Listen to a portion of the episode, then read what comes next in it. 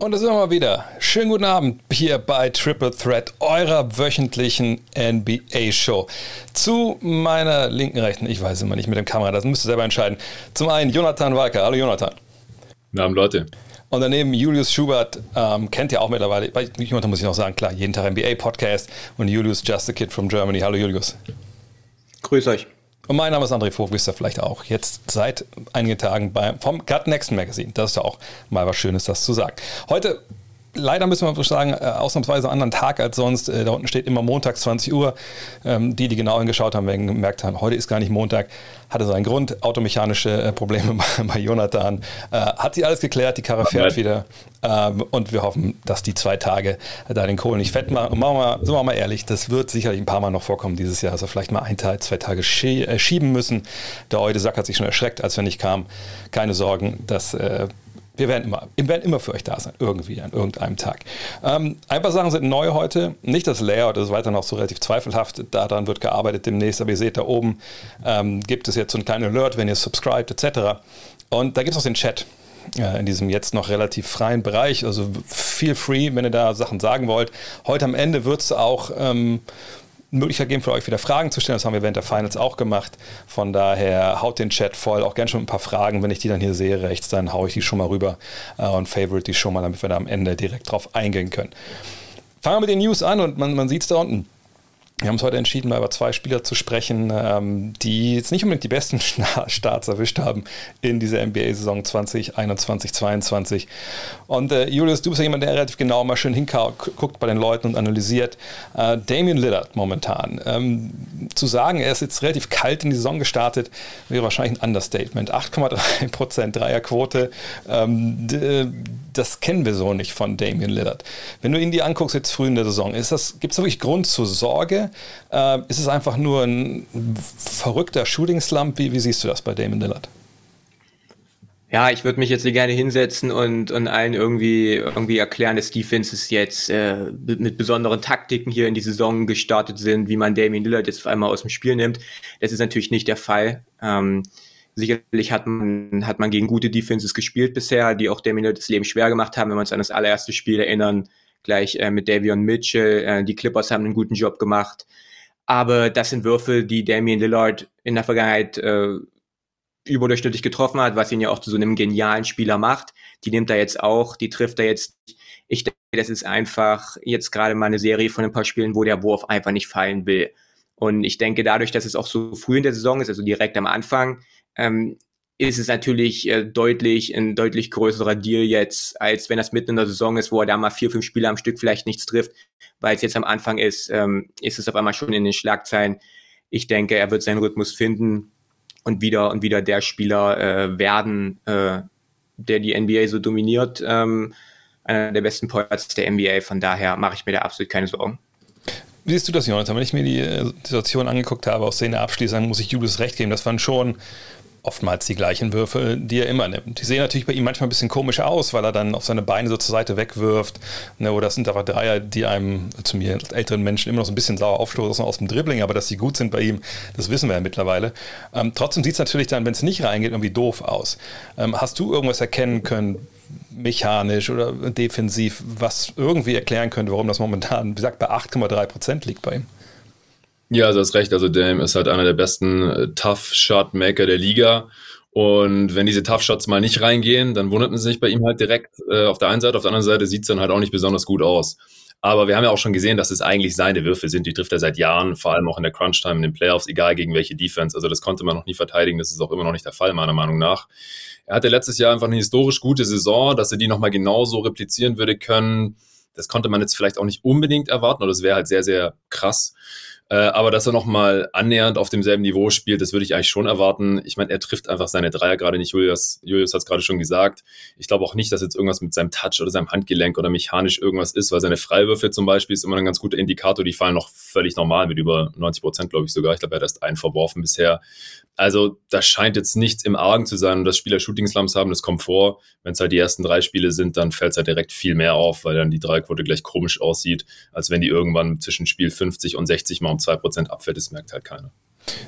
Eine Sache, die ich interessant finde und wo man, glaube ich, echt mal genauer drauf gucken muss, wenn wir haben ja auch äh, zum Beispiel in Brooklyn James Harden, jemanden, der auch jetzt nicht gut in die Saison reingekommen ist.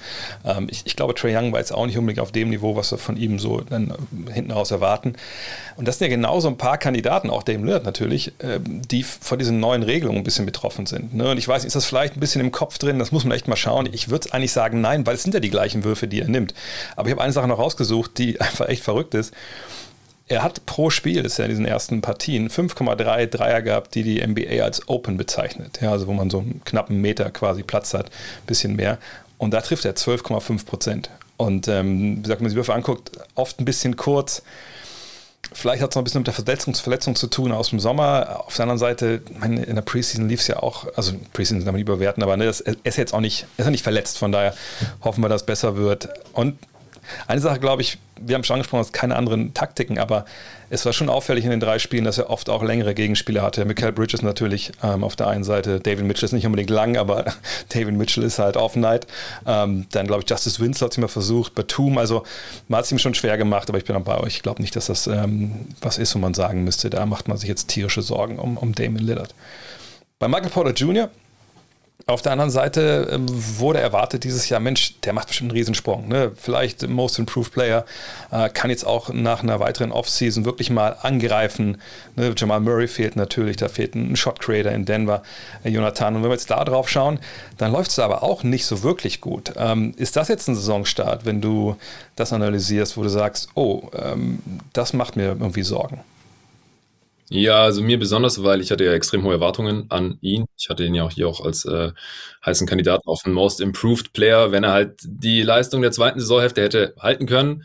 Das ist bisher überhaupt nicht der Fall. Also er spielt mehr oder weniger so schlecht wie niemals zuvor, geht jetzt nach seiner vorzeitigen Vertragsverlängerung quasi genau in die falsche Richtung. Ich möchte jetzt noch nicht irgendwie unterstellen, dass er jetzt irgendwie satt ist oder so. Bei ihm ist es auch so, das ist ein guter Punkt, den du gerade angebracht hast, dass es jetzt gegen erstmal bessere Defenses ging. Man sieht hier gegen die Jazz, ja, Rudi Gobert, äh, Porter Jr. kommt gerade überhaupt nicht zum Korb, was ja immer die einfachsten Würfe sind. Deswegen seine Wurf, sehen seine Wurfquoten natürlich auch entsprechend schlecht aus. Dann diese Pull-Up-Dreier, wo er letzte Saison ja unglaublich äh, viel davon getroffen hat, die fallen bisher auch noch nicht. Das haben wir gerade bei Dame schon gehabt, das Thema. Das kann besser werden. Er kommt überhaupt nicht an die Freiwurflinie äh, die man ja in der Regel, die Freiwürfe zieht man in der Regel auch eher in der Zone, aber er musste jetzt halt auch hier gegen Rudi ran, äh, dann gegen die Suns, die auch eine gute Defense haben und die äh, San Antonio Spurs haben auch eine überdurchschnittliche Defense, äh, mit, mit Jakob Pöltl auch einen sehr guten Rim Protector. Und dann ähm, was ich jetzt bei ihm auch noch bisher ein bisschen vermisse, ist halt das, was ich gehofft habe, dass er sich halt auch selber ein bisschen mehr kreieren kann, ein bisschen mehr Ballhandling mitbringt. Das braucht man halt auch, wenn man sich mal selber einen Wurf in der Zone erarbeiten möchte.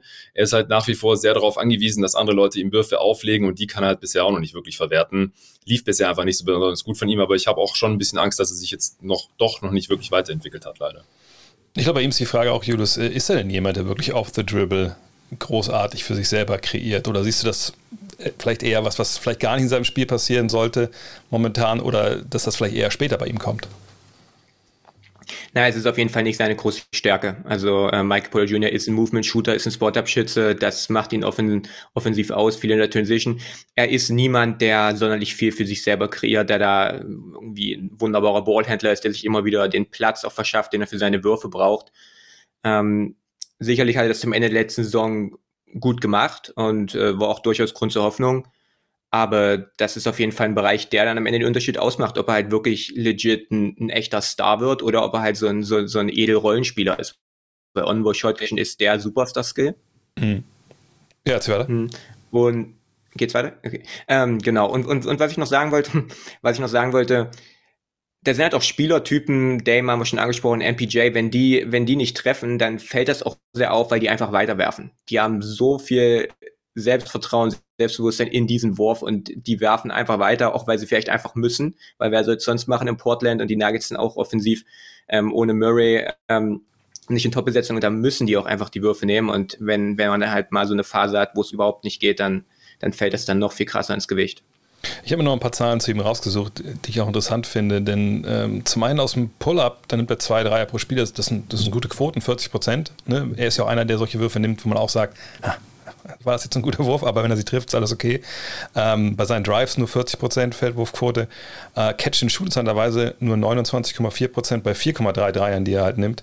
Aber die Wide Open Dreier, und das ist der Unterschied auch zu ähm, Damian Lillard, trifft er mit 54%. Also von daher, das ist jetzt, da glaube ich, müssen wir nicht irgendwie mutmaßen, dass da irgendwas verletzungsmäßig unterwegs ist, sondern einfach ein relativ kalter Start und äh, ist ja auch längst nicht so kalt wie Damien Lillard. Den kann man sich ja dann wirklich schwer erklären. Die andere News, das andere Team, was wir sprechen wollen heute äh, im News-Teil, sind deine Lakers, Julius. Und äh, wir saßen vergangene Woche hier und haben ja, uns Sorgen gemacht. Und es, das war das Thema, glaube ich, der ersten zwei der Saisonttage. Ne, was ist mit den Lakers los? Und um Gottes Willen, das passt alles nicht zusammen. Am besten können sie direkt wieder alles einreißen. Jetzt stehen die Lakers bei 2 und 2, Julius. Würdest du denn sagen, und du sagst, guckst ja mal sehr genau drauf, dass diese Panik, die da stellenweise herrscht in Lakerland, äh, übertrieben war? Oder ist es im Endeffekt mm, jetzt nur so ein Fall gewesen, okay, ein Spiel war Camelo Anthony halt heiß, dann hat LeBron jetzt gefehlt und dann konnte Westbrook Westbrook sein. Ähm, wie bewertest du dieses 2 und 2? Ja, ein bisschen was von beiden. Also erstmal halte ich nicht viel von, von Panikmache so früh in der Saison. Das ist nichts, äh, sicherlich kann man auf, auf die ersten Spiele gucken und muss man auch gucken und, und kann auch bewerten, wie das Team steht. Man kann auch, man kann auch kritisieren und man kann auch sehr hart kritisieren, was ich auch gemacht habe. Aber jetzt irgendwie Paar machen, äh, da bin ich jetzt auch nicht so der allergrößte Fan von. Auf der anderen Seite, die, die beiden Siege, die man jetzt eingefahren hat, war halt auch gegen ein junges Memphis-Team in der zweiten Nacht von einem Back-to-Back und gegen ein junges San Antonio Spurs-Team mit einem Rebuild. Und das war ein Overtime-Krimi, super nice Spiel gewesen. Also wirklich ähm, richtig, richtig cooles Spiel gewesen heute Nacht. Sehr unterhaltsam. Ich denke, wir haben gesehen, was die Lakers können. Ähm, wir haben gesehen, was die Lakers nicht können. Ich denke, dass äh, so viel Neues gibt es jetzt auch nicht in dieser Saison bis jetzt zu sehen, was man vorher noch nicht wusste. Spoiler-Alarm, Westbrook kann immer noch nicht werfen. Aber wie man heute Nacht auch gesehen hat, er ist ein deutlich besserer Spieler, wenn er zum Korb zieht. Oder Anthony Davis, der auf der 5 ein komplett anderer Spieler ist auf, äh, als auf der 4. Das sind alles Sachen, die wussten wir vorher. Ähm, ansonsten bleibe ich dabei, die Lakers sehen nicht gut aus. Defensiv katastrophal teilweise. Ähm, das, das geht bisher überhaupt nicht, was die Lakers da defensiv zeigen und offensiv. Ähm, ja, all das, was äh, quasi auch in diesen vier Spielen zu sehen waren, wenige Setplays, keine offensive richtige Identität, sehr viel über Einzelaktionen, wenig über Teambasketball. Also ich bin immer noch äh, nicht zufrieden überhaupt. Da haben jetzt die beiden Spiele absolut nichts dran geändert und es wird ein sehr, sehr weiter Weg, bis die Lakers äh, irgendwann, irgendwann gut sind. Ich fand das Spiel gegen, gegen die Spurs, Jonathan, war so ein bisschen eher so ein Fingerzeig in die Richtung. Wir haben es auch in den Szenen, glaube ich, ganz schön gesehen. Okay, da konnte dann Westbrook auf einmal mit Platz, mit Dampf zum Korb. Aber wir haben Pöltl gegen Davis gesehen, was natürlich auch ein Mismatch. Und Jakob Pöltl ist guter Verteidiger, aber ne, auf der 5 kann er ihn da einfach nicht halten, vor allem wenn er, wenn er von draußen halt kommt.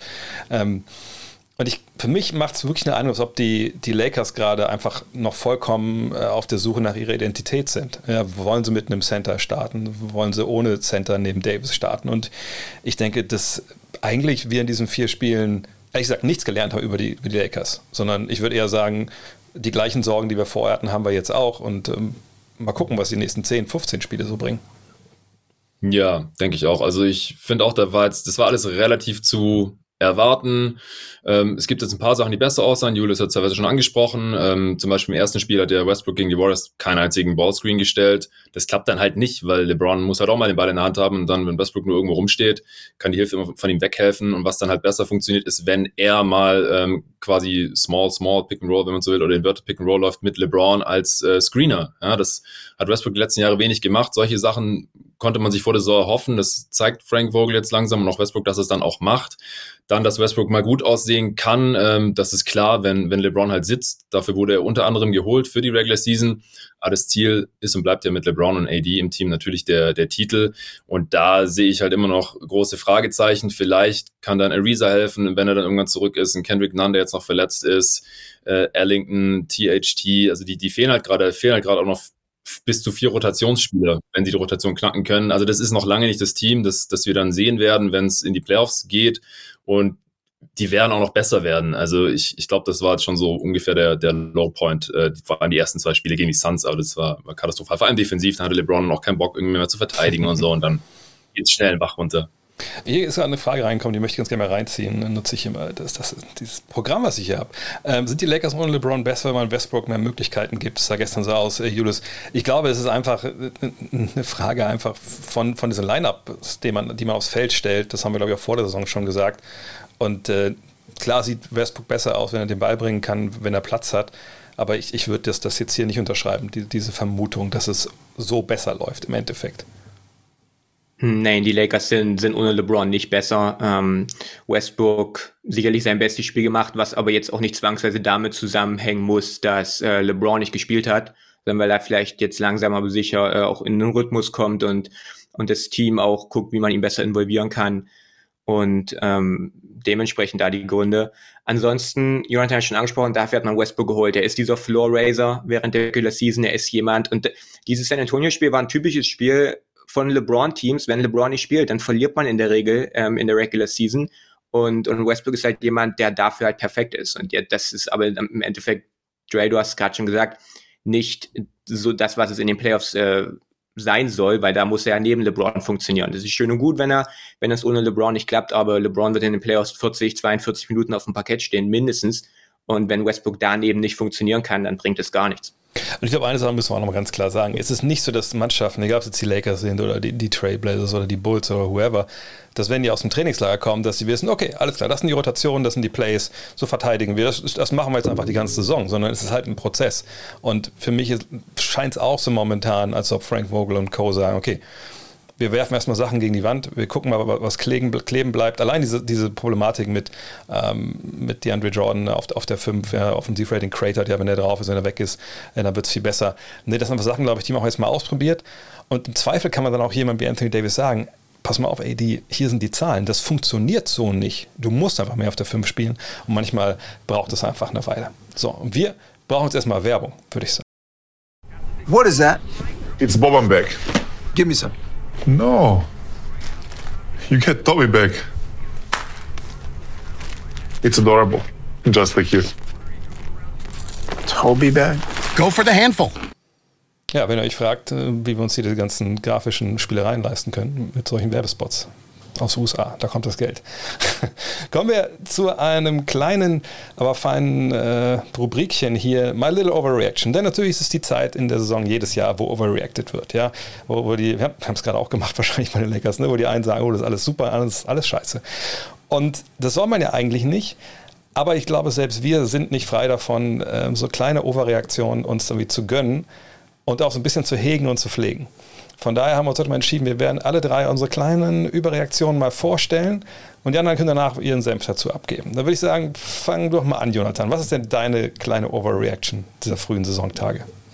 Das ist äh, Ja Morant. Also ich mochte den Typ schon vorher und es ist ja gerade nicht nur Overreaction Time, sondern auch so ein bisschen Bias Time. Also wir alle haben unsere kleinen Biases und gerade der Confirmation Bias, ich glaube, der ist jetzt gerade sehr, sehr stark hier in den ersten Saisontagen so, was man halt erwartet hat, so ja, der Spieler, der macht jetzt den nächsten Schritt oder das Team, das wird richtig gut oder das wird nicht so gut und dann, wenn es so ansatzweise in die Richtung geht, dann fühlt man sich oft gleich bestätigt, auch wenn es erst zwei, drei Spiele sind, im Fall von Morant jetzt drei, in denen er 35 Punkte pro Spiel auflegt und acht Assists und unstoppable aussieht. Und starker Finisher war schon immer, er ist athletisch und spektakulär, trifft am Kopf fast 80 Prozent gerade, das wird er wahrscheinlich nicht ganz halten können, aber hier, man sieht ja auch seine Dreier. Er trifft seine Pull-Up-Dreier, nur die Hälfte seiner Dreier sind assisted, er steigt einfach hoch, trifft 44 Prozent davon, ja, super small sample size ist klar, nach drei Spielen. Das wird er wahrscheinlich auch nicht ganz halten können, aber man sieht, einfach, äh, was für ein talentierter Spieler er ist. Er hat das letztes Jahr auch schon gegen die Jazz in den Playoffs angedeutet und in den ersten drei Saisonspielen, da macht er jetzt genauso weiter. Waren jetzt auch nicht nur Trash-Teams. Hier sieht man ihn gegen die Cavs.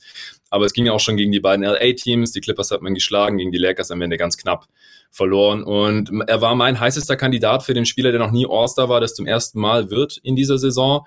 Und da bleibe ich jetzt auf jeden Fall dabei. Und meine Overreaction wäre jetzt halt, dass er eventuell sogar schon das in All-NBA-Team einschaffen kann. Ich, ich finde es einfach, äh, also ich bin ja vollkommen bei dir und ich, ich freue mich darüber, weil wenn man ihm einen Vorwurf machen konnte, ähm, zuletzt war ja diese Entwicklung war eigentlich wirklich da. Also vergangenes Jahr hat er sich auch früh verletzt, als er auf den, ich weiß nicht, wem es war, irgendwie auf den, auf den Fuß gesprungen ist. Äh, und irgendwie kam er dann auch nicht so richtig, alles auf hohem Niveau gemeckert, aber er kam nicht so richtig in Fahrt im Sinne von, dass man merkt hat, okay, der klimmt das nächste Level. Von daher also gerade das mit dem Dreier stimmt mich halt super, super, super optimistisch, dass bei ihm da echt der, das nächste Level jetzt kommt, Julius. Oder siehst du irgendwelche anderen Sachen in seinem Spiel, wo du eher sagen würdest, nö, das, da würde ich noch ein bisschen abwarten wollen? Naja, wir müssen sicherlich abwarten, ob der Wurf legit ist. Aber wenn der Wurf legit ist, dann, dann weiß ich ehrlich gesagt nicht, wie man Ja Morant verteidigen möchte. Ich meine, er kommt so schon zum Korb, wann immer er will. Und wenn er jetzt dann auch noch äh, Gegenspieler bestraft, die ihm dann den Platz geben und wenn es dann irgendwann keine Option mehr ist, unter dem Screen durchzugehen, und das ist ja auch das zum Beispiel, was Juma gemacht hat in der ersten Runde gegen Memphis, du gehst unter dem Screen durch und wenn er das auf einem hohen Level immer wieder schlägt und du kannst es nicht mehr machen, du musst über den Screen gehen, dann er, er kann die Floater, er kann, er kann den Korb attackieren, er ist ein genialer Passspieler, dann ist Jamoran schnell einer der besten offensiven Spieler der NBA, da müssen wir dann nicht viel um heißen Brei rumreden. Aber wie gesagt, wir müssen auf jeden Fall abwarten, ähm, wie legit dieser Wurf ist. Aber Jonathan hat es gesagt, jetzt in dieser, in dieser ersten Woche gab es wenige Spieler, die, die besser gespielt haben als, als Ja. Vor allem, wenn man sich überlegt, alle Spieler, die ihm so verglichen wurden, diese Westbrook-Vergleiche, die es ja ergab und so. aber wenn man mal die, äh, die superathletischen Point Guards durchdeklinieren, Westbrook, Rose, Wall, die haben alle eine Gemeinsamkeit, dass sie eben nicht werfen konnten oder können. Und das, das war immer, ich, gefühlt haben wir damals in der Five das über jeden von den dreien mal geschrieben, ey, wenn der werfen lernt, dann, dann ist es vorbei für den Rest der Liga. Und jetzt haben wir da einen Hinweis, vielleicht, dass es bei einem mal wirklich funktioniert, aber natürlich müssen wir abwarten. Was ist denn deine kleine Überreaktion, Julius? Die Chicago Bulls.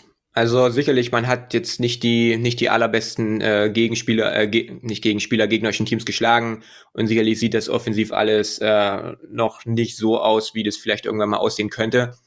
Aber ich mag, was Chicago defensiv macht. Sicherlich dann mit Blick auf die Playoffs ist es schwer, eine gute Playoff-Defense äh, aufzubauen mit einem defensiv schwachen Center und den hat man mit Vooch. Aber so wie man ihn, ihn bisher auch defensiv verstecken kann und vor allem, was für eine überragende Arbeit man da ähm, macht ähm, am Point of Attack ähm, mit, mit Lonzo Ball, mit Alex Caruso und anderen, das sieht fantastisch aus. Und sicherlich wird es dann irgendwann in den Playoffs-Teams geben, die ja dann nicht Detroit heißen, die das dann auch bestrafen können und sicherlich werden. Aber wenn man da irgendwie eine Möglichkeit findet, dass man, dass man das beibehält und wirklich da eine defensive Identität aufbaut und es schafft, dass, dass Zach Levine auch wirklich äh, dabei ist und versucht auch was zu reißen defensiv, dann ja, sind die Bulls ein klasse Team. Und sicherlich diese 4-0 äh, muss man jetzt in Zusammenhang sehen, auch mit den Gegnern. Aber ich mag wirklich, was Chicago gemacht hat da bis jetzt, ganz ehrlich. Zumal jeder hat erwartet, dass, dass es offensiv fantastisch ist. Ja. Äh, defensiv nicht so gut, aber es ist mehr oder weniger an, andersrum und offensiv hat man halt auch ein enormes Potenzial. Bist du dabei, Julius, äh, Jonathan? Oder denkst du, okay, das waren wirklich zweimal die Pistons äh, dabei, ne, das äh, erklärt vielleicht auch das gut Defensiv-Rating gerade. Äh, oder, oder würdest du doch sagen, nö, da, da gebe ich mir Julius vollkommen recht, die Bulls sind for real? Ja, ich bin nicht ganz so weit. Also ich habe auch gestern schon mit einem Kollegen in meiner letzten Folge mit Arne, der diskutiert, dass glühender Bulls-Fan jetzt auch ziemlich hyped. Äh, und sie haben ja nicht nur zweimal gegen die Pistons gespielt, wo auch Kate nicht äh, dabei war, sondern auch gegen die Pelicans ohne Zion. Ja. Ähm, ja, Toronto das, dann das, noch und Siakam auch, ja. Genau, richtig. Und da am Ende hat man auch nochmal ganz schön gesehen, wie, wie selbst so ein Team dann, ja, die jetzt nicht zur Creme de la Creme offensiv gehören, dann äh, Vooch in der Defense auch attackieren konnten. Sie haben Switches gegen ihn forciert, einfach zum Korb dann gekommen, ähm, im, im Pick and Roll zerstört Achua, Easy Alley und so, und haben sie das Spiel fast noch verloren. Und das waren halt die Raptors, jetzt auch nicht äh, wirklich der Maßstab gerade. Und jetzt wird's richtig tough. Also ich habe auch hier eine Wette am Laufen mit meinem Kollegen. Die nächsten 13 Spiele, ich habe gesagt, die gewinnen wahrscheinlich eher so vier, fünf, auf jeden Fall weniger als die Hälfte, sage ich. Und dann sieht der Rekord halt gleich mal nicht mehr so toll aus, weil es geht halt nur gegen zwölf Playoff-Teams und die Warriors in den nächsten 13 Spielen, also zwölf Playoff-Teams der letzten Saison. Und das wird jetzt mal der richtige Härtetest. Da werde ich auch auf jeden Fall einschalten. Zum Beispiel auch, wie sie sich gegen bessere Defenses schlagen. Die Offense war ja schon nicht so toll, wie Julius gesagt hat. Und dann, wie sie halt auch Teams, die wirklich Stars im Team haben, ob da die Defense dann auch noch so gut aussieht, weil ich glaube, da können sie ihr Scheme, wie es bisher aussah, dann auch nicht ganz so erfolgreich durchziehen. Um es vielleicht kurz mal äh, es illustrieren. Also die nächsten Spiele gehen zu Hause gegen die Knicks und die Jazz, dann geht es nach Boston, nach Philly, dann kommt Philly, dann gegen Brooklyn, dann gegen Dallas und dann ein Roadtrip, der es in sich hat. Warriors, Clippers, Lakers, Trailblazers, Nuggets. Und dann die Knicks und die Pacers. Und dann kommt erst Houston, Orlando. Also das ist wirklich jetzt bis, bis Ende November ist da richtig was geboten. Ähm, ich habe zwei Probleme. Also zum einen denke ich, okay, die Offensive wenn Wutsch seinen Dreier finden würde. Und ich, ich, glaube, die Schussqualität, die er so hatte, die war jetzt nicht so wirklich schlecht. Irgendwie ist er auch gerade noch nicht so angekommen. Ne? Ähm, ne, das waren Dinge, die er normalerweise auch macht. Und wenn, wenn du das halt hinbekommst, ne, dass der von draußen funktioniert, dann ist das Spacing noch mal ein bisschen besser. Nicht, dass es schlecht war, aber ich glaube, es öffnet noch mal ein bisschen mehr ähm, dann äh, Tür und Tor für die Jungs, die ja driven können, natürlich vor allem für Levine und, und DeRozan. Ähm, aber Fakt ist, bis jetzt ist er noch nicht drin. Äh, defensiv habt ihr schon angesprochen, dass da Probleme gibt. Ich mache mir ehrlich gesagt ein bisschen Problem, äh, Sorgen um die Tiefe vielleicht auch. Äh, vielleicht auch, weil ich von Jungs von der Bank momentan nicht überzeugt bin und Kobe White ist noch verletzt. Mal gucken, wie der zurückkommt. Ähm, aber ich gebe Jonathan vollkommen recht. Also dann Ende November wissen wir auf jeden Fall, wie es um. Ich meine, ganz ehrlich, also ich würde mich auch nicht wundern, wenn wir dann jetzt hier vielleicht in zwei, drei Wochen sitzen und sagen, oh, guck mal, die Bulls, ey, stehen bei, was weiß ich, 4 und 11 oder sowas. Nicht, dass sie alle elf Spiele in Folge verlieren, aber ne, sowas kann auch passieren. Von daher, ich, ich, bin, ich bin sehr gespannt. Ich, da würde ich jetzt nicht mitgehen. Meine Overreaction ist aber auch in der Eastern Conference und äh, dreht sich da kommt nicht nur irgendwie Confirmation Bias, sondern auch Recency Bias dazu. Äh, eine Mannschaft, die ich am Sonntag kommentiert habe, und zwar die äh, Charlotte Hornets. Und äh, geht nicht um die Hornets an sich, sondern um LaMelo Ball und ähm, Miles Bridges. Ich hätte fast schon Michael Bridges gesagt. Ähm, und was mich bei den beiden wirklich so ähm, anturnt, sage ich mal ganz ehrlich. Ähm, das hat man auch gegen, gegen Brooklyn ganz toll gesehen ist. Und das hatte ich so nicht auf dem Schirm, weil auch wenn man halt, weißt du, wisst ihr, kennt ihr vielleicht auch das Problem, wenn man so über Papieren sitzt oder, oder am, im Netz halt recherchiert. Äh, gerade so bei Previews hat man oft ja nicht mehr so die Spieler äh, wirklich vor Augen, weil da momentan keine, keine, keine Spiele laufen. So. Ähm, und ich habe wirklich unter, unterschlagen bei mir selber im Kopf, wie physisch dominant die beiden sein können. Ne? Also Bridges, klar, das hatte man schon irgendwie drauf, aber Ball mit seiner Länge auch und äh, ich kann mir auch vorstellen, dass da vielleicht das eine oder andere Kilo noch drauf kam, die es ja tierisch auf, raufgepackt hat, aber sie wirkt auf mich auch stabiler. Das ist schon, das ist schon auf, auf den Positionen, die die beiden da spielen, das ist schon ein Wort und die haben gegen Brooklyn eigentlich so Richtung Korb auch gemacht, was sie wollten. So gegen Paddy Mills, gut gegen Harden sowieso, der hat keinen Bock. Ja, aber, aber wirklich Guards, die ein bisschen kleiner sind, die werden von denen einfach ich will nicht sagen jedes Mal überrannt, aber sie haben eine Physis, die es ihnen erlaubt, immer wieder zum Korb zu kommen. Und selbst wenn ich bei LaMelo Ball denke, ne, dieses, äh, dieses ewige Gewackel da mit den Schultern, das ist so ein bisschen Freiplatz möchte gern, aber das funktioniert ja für ihn. So und ähm, die beiden sind momentan echt so, auch so mein Guilty Pleasure. Also die werde ich mir echt die nächsten Tage und Wochen echt, echt mehr anschauen und das funktioniert auch in, im Team. Und das ist echt, also wenn wir darüber reden, wer vielleicht dieses Jahr zum ersten Mal All-Star wird, also einen von den beiden traue ich es auf jeden Fall auch zu. Wem von beiden weiß ich jetzt nicht, aber die haben beide das Zeug dafür, glaube ich, dieses Jahr da, da rein zu grätschen. Wie seht ihr das, Jonathan vielleicht? Ja, ich habe sie ja sogar letzte Woche hier als mein Guilty Pleasure genannt. Also ich bin ja hier schon voll auf dem Bandwagon drauf. Ähm, also ich würde eher auf Lamello tippen als, als All-Star, weil er kriegt, glaube ich, doch noch eine Spur mehr Hype. Er hat auch eine größere Verantwortung in dem Team. Er ist eher der Playmaker, Bridges eher der Play-Finisher, auch wenn er da auch im Playmaking sich auch weiterentwickelt hat. Also der Typ Bridges, der hat sich ja so in ungefähr allen Facetten nochmal weiterentwickelt. Hier unser Kollege Torben Adelhardt, der hatte letztes Jahr ihn schon ganz oben auf dem MIP-Zettel, weil er da auch schon einen großen Schritt gemacht hatte, weil davor war kein richtiger Plus-Spieler in der NBA bis zu dem Zeitpunkt. Und jetzt, glaube ich, hat er äh, eine gute Entscheidung getroffen und keine vorzeitige Vertragsverlängerung unterschrieben, weil ich glaube, nächsten Sommer kann er als einer der wenigen wirklich interessanten Free Agents, auch wenn er restricted ist, wahrscheinlich dann richtig absahen. Ich glaube nicht, dass er das jetzt annähernd halten kann, aber ich glaube schon, dass die, dass die Hornets äh, um die Playoffs da unten mitspielen können. Das ist jetzt bei mir eher wieder der Confirmation Bias. Ja, das hatte ich sowieso schon erwartet. Ähm, ja, Kelly Oubre sieht auch ganz okay aus, muss ich jetzt noch einschieben, auch wenn er das Spiel gegen die Celtics am Ende ein bisschen mit verzockt hat. Obwohl, das, ganz ehrlich, Kelly Oubre, das ist für mich fast noch die größte Überraschung, dass der was acht, knapp 8 Dreier nimmt und, und 39 Prozent trifft. Das, also, wenn das am Ende der Saison ist, dann, dann wow, dann, dann weiß ich gar nichts. Aber Jules, wie siehst du die Hornets? Ja, beiden. ich hatte mal als Bridges auch vor der Saison als einen, als einen großen Breaker-Kandidaten, mhm. wenn man sich anguckt, was er die letzten 20, 25 Spiele der letzten Regular Season gemacht hat, das sah schon relativ nah an dem auch äh, aus, ähm, wie es jetzt ist.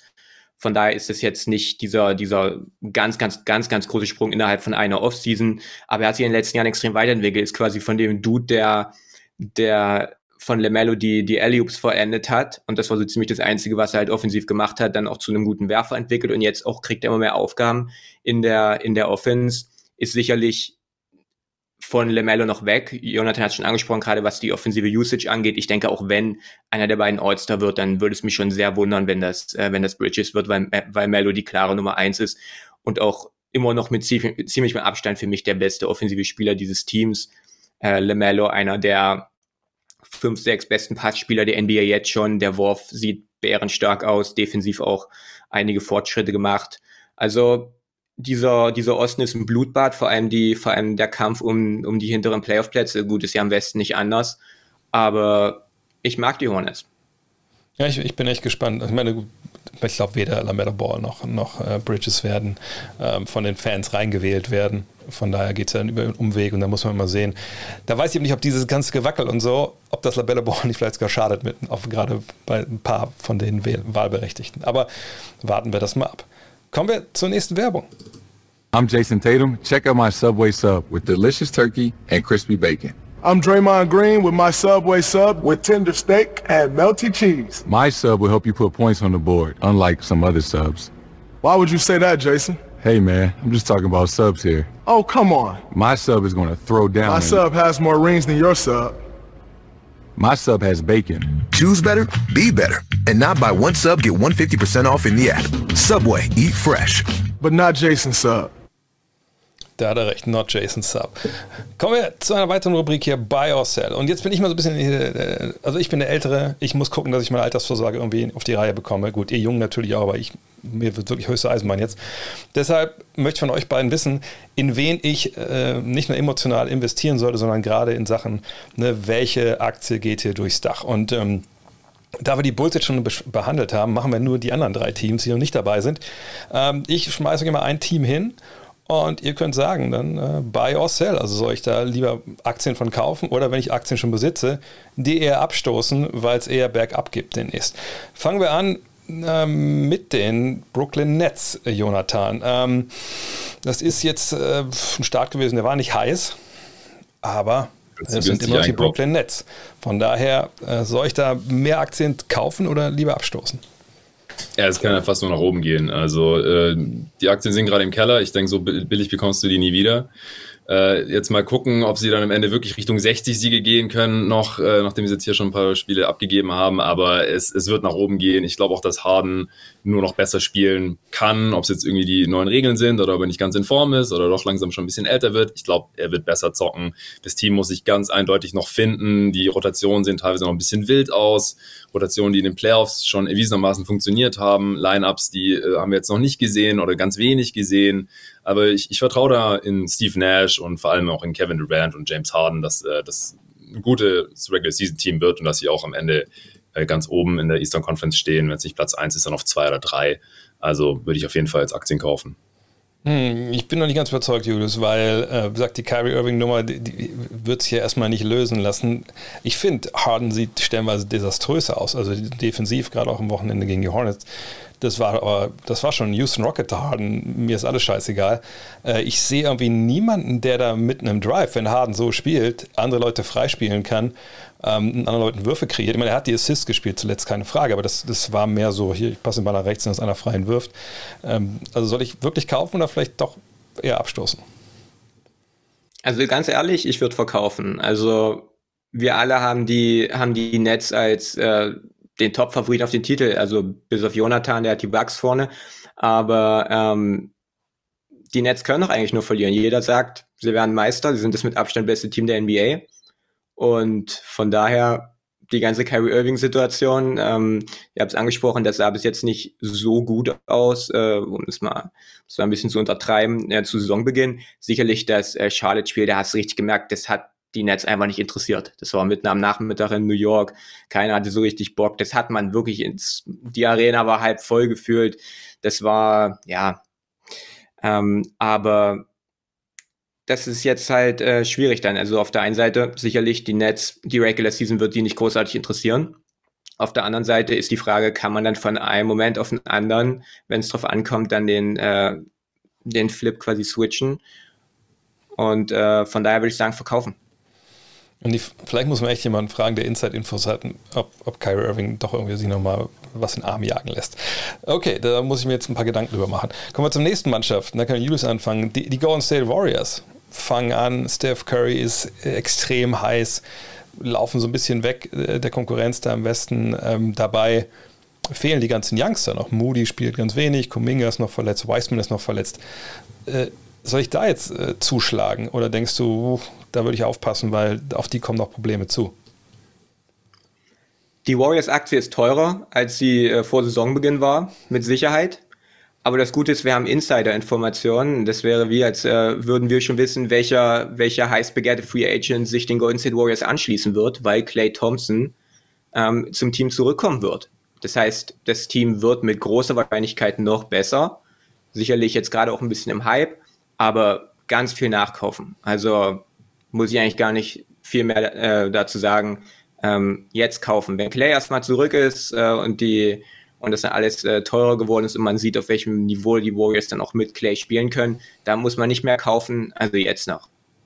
Okay, das, das verstehe ich schon, äh, Jonathan, aber äh, okay, da kommt Clay zurück, dann will Kuminga sicherlich auch ein bisschen spielen, Moody will spielen, da kommt Wiseman zurück. Ob der so einen total positiven Einfluss auf die Mannschaft hat, wissen wir natürlich auch nicht.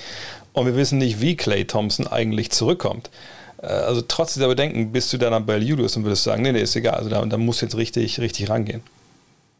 Ja, also falls der Markt so funktioniert, dass wenn, wenn die das Niveau halten können, also klar, die werden nicht ungeschlagen durch die Saison gehen, die werden auch keine 73 Siege holen, ich glaube auch keine 60, aber ich hatte sie vor der Saison auch schon bei über 50, ähm, das ist jetzt gerade schon so relativ nah am, am Best Case, wie das alles läuft da, wie Bielitzer da auch funktioniert, André Iguodala fühlt sich zu Hause dann doch auch wieder wohler, ähm, die Ergänzungsspieler machen Sinn. Äh, Pool kann mal heiß laufen, nicht jede Nacht, aber bisher reicht's. Und dann kommt ja wirklich irgendwann Clay noch zurück.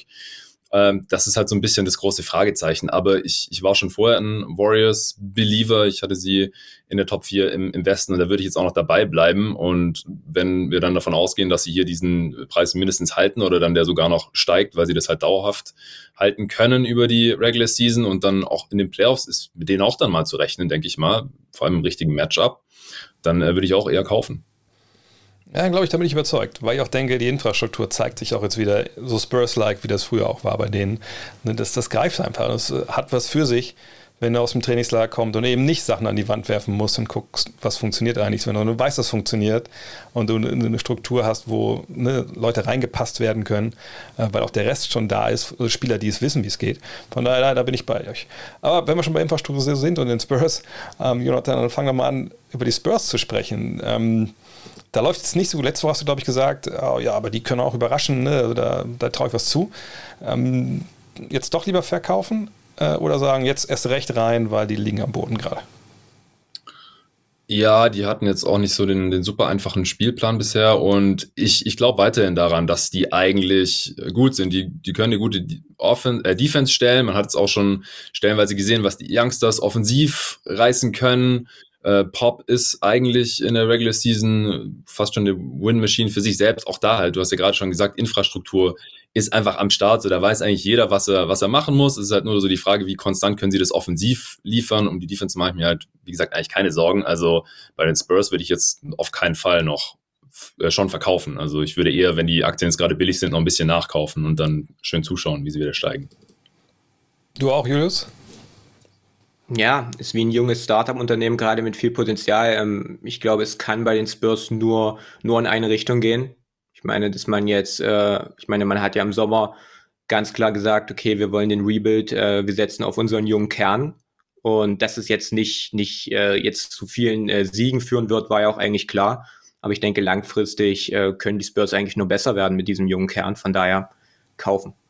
Ich meine, wir haben sieben Spieler, die in Double Figures gerade scoren, aber keiner, ich sehe es hier, der über 18 macht. Kel Johnson äh, ist da, haben wir auch, auch letzte Woche schon gesagt, so ein Breakout-Kandidat, das zeigt sich jetzt auch. Aber ich frage mich wirklich, wer da der, der Kollege ist, der dann die Buckets-Zeit holt, wenn es wirklich hart auf hart kommt. Aber vielleicht entwickelt sich ja da noch jemand.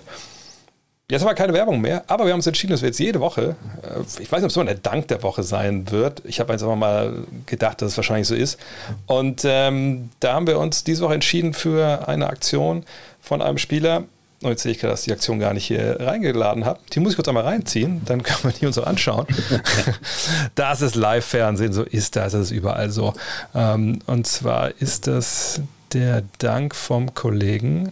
Äh, Jetzt habe ich den Dank nicht hier. Das ist natürlich peinlich. Ich gucke mal kurz, ob ich den Dank irgendwo finde. Auf jeden Fall ist der Dank von Jalen Brown über äh, den Kollegen ähm, Miles Bridges, den wir ja vorhin schon hatten hier. Und ja, ich finde den Dank wirklich nicht. Das ist peinlich. Dann gucke ich, ob ich den bei YouTube. Da müsst ihr, müsst ihr euch selber gucken nachher. Das ist, jetzt, das ist blöd. Dann machen wir doch direkt. Wieso habe ich diesen, diesen verfickten Dank hier nicht drin? Das kann nicht sein. Ach, es tut mir leid, Freunde da draußen, das ist äh, auch da. Die ganze Kohle, die wir von der Werbung kriegen, dann wird das hier so ganz mies. Äh, ganz mies kaputt gemacht. Die, meisten haben ihn bestimmt eh schon gesehen. Ich wollte gerade sagen.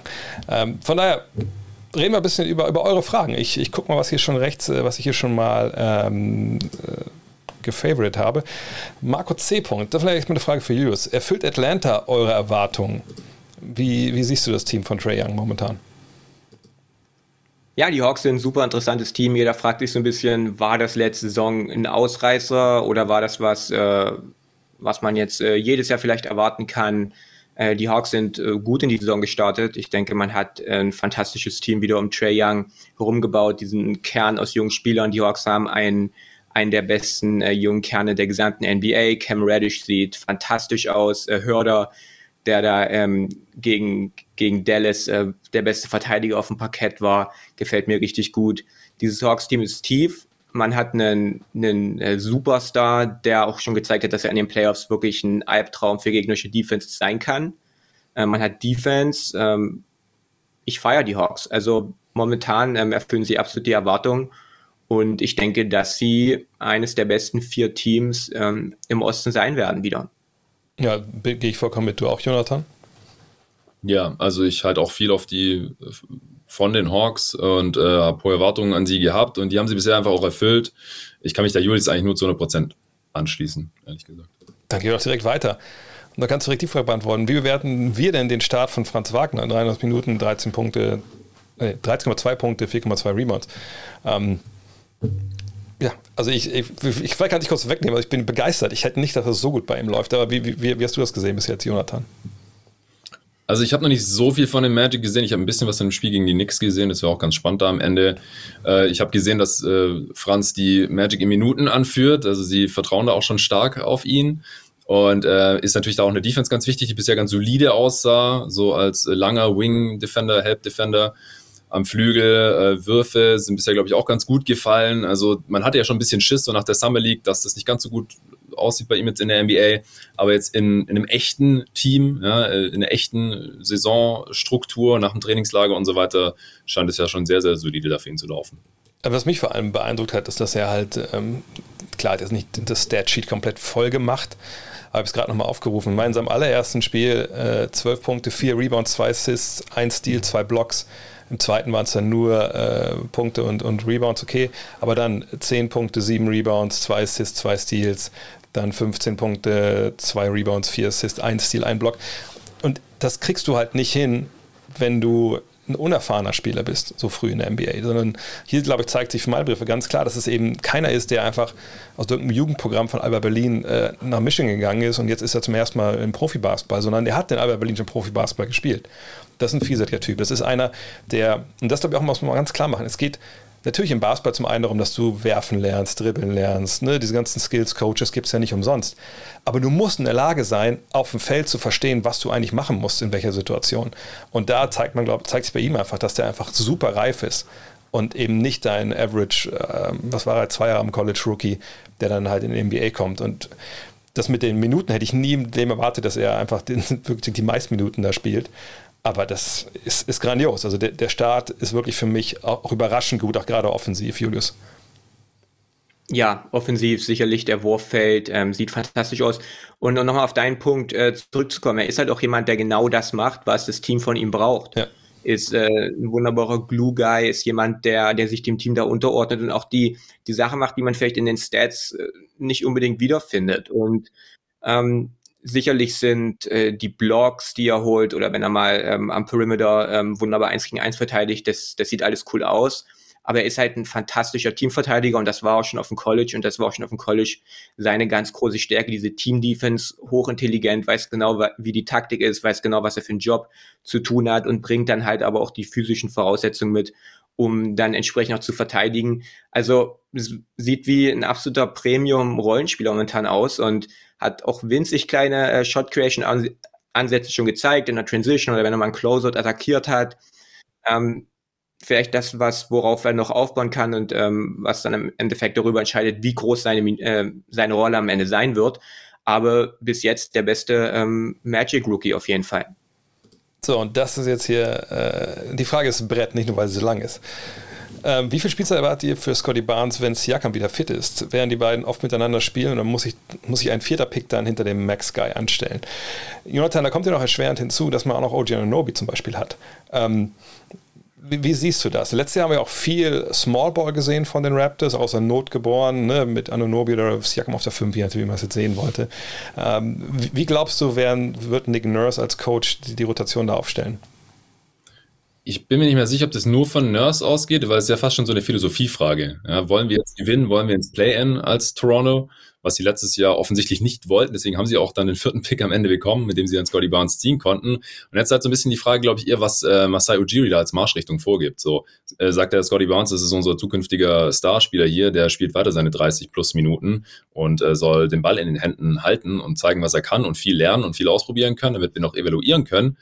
Oder sagt man, nee, äh, jetzt läuft der Ball wieder bis Jakam, bounce auf die Bank, 20 Minuten oder sowas. Und wir spielen auch eher Big dann mit äh, Achua weiter als Starter oder Birch oder so oder mehr Boucher, who knows. Ähm, weil wenn Barnes und Siakam viel zusammen spielen und dann noch Ananobi, den du gerade angesprochen hast, natürlich Van Vliet, Gary Trent, dann ist das eher eine, eine, eine kleine Fünf, eher mehr Small Ball, Skill Ball, athletisch, schnell, stressig in der Defense. Ich tendiere eher zu letzterem, ehrlich gesagt. Der Osten ist eh tough, es wird eh nicht so leicht an die Playoffs zu kommen. Ich glaube, für die Raptors wird es ein Übergangsjahr. Und ich würde auch einen Trade von Siakam nicht ausschließen. Jetzt nicht sofort. Der soll vielleicht erst nochmal zeigen, so, was er wert ist, dass er auch sein Deal wert ist. Und dann, wenn da ein paar Teams irgendwie anklopfen zur Trade Deadline oder spätestens im Sommer vielleicht auch, kann ich mir sogar vorstellen, dass Ujiri ihn dann wegtradet. Ja, ich meine, das ist ja auch ein bisschen die Frage, wohin wollen sie denn in Toronto? Sie haben ja Van Vliet und Siakam die großen Deals gegeben, aber, aber das ist jetzt ja kein Team, was ein Spieler davon entfernt ist, wieder ganz oben mit anzugreifen.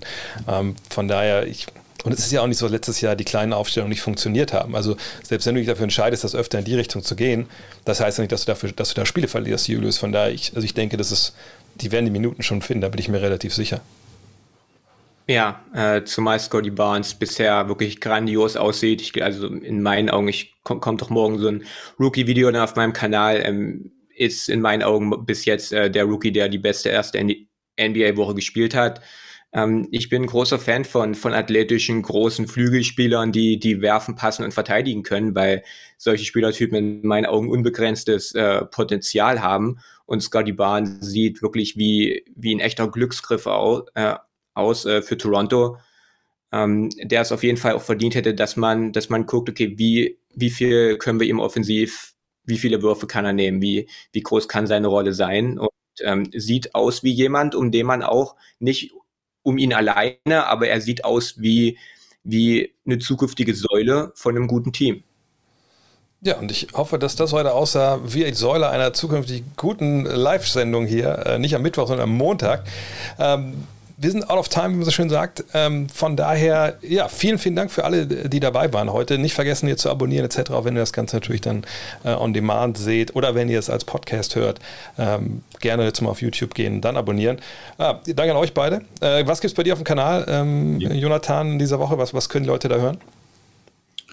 Also gestern haben wir uns auch die äh, Teamstarts angeschaut von unseren League Pass Teams, also auch ein paar der Teams, die wir heute besprochen haben, Bulls, Hornets und so weiter. Morgen gibt's eine Fragenrunde und dann äh, Richtung Wochenende werden die Rookies der kommenden Draft Class vorgestellt, also Spieler, die dann in die Liga kommen könnten, so die Stars von morgen. Falls da Leute Bock haben, sich schon mal mit den Namen vertraut zu machen, was kommen da für Spieler, wer werden die nächsten Stars, dann kann man die vielleicht auch mal im College anschauen, wenn man Bock hat und in der G-League. Äh, das sind so die Sachen, die da demnächst bei jeden Tag NBA rauskommen. Also ich denke, bei Julius jetzt heute mal Mittwoch, bis zum Wochenende, bis Sonntag kommen was? Acht, acht Videos oder neun? Wie viel, wie viel haust du raus diese Woche noch? Ich weiß noch nicht viele, viele, ja. Ich habe äh, jetzt nach, nach jedem Spiel äh, außer, außer äh, dem heute eine Analyse zu den Lakers gemacht und heute auch ein super interessantes Video hochgeladen.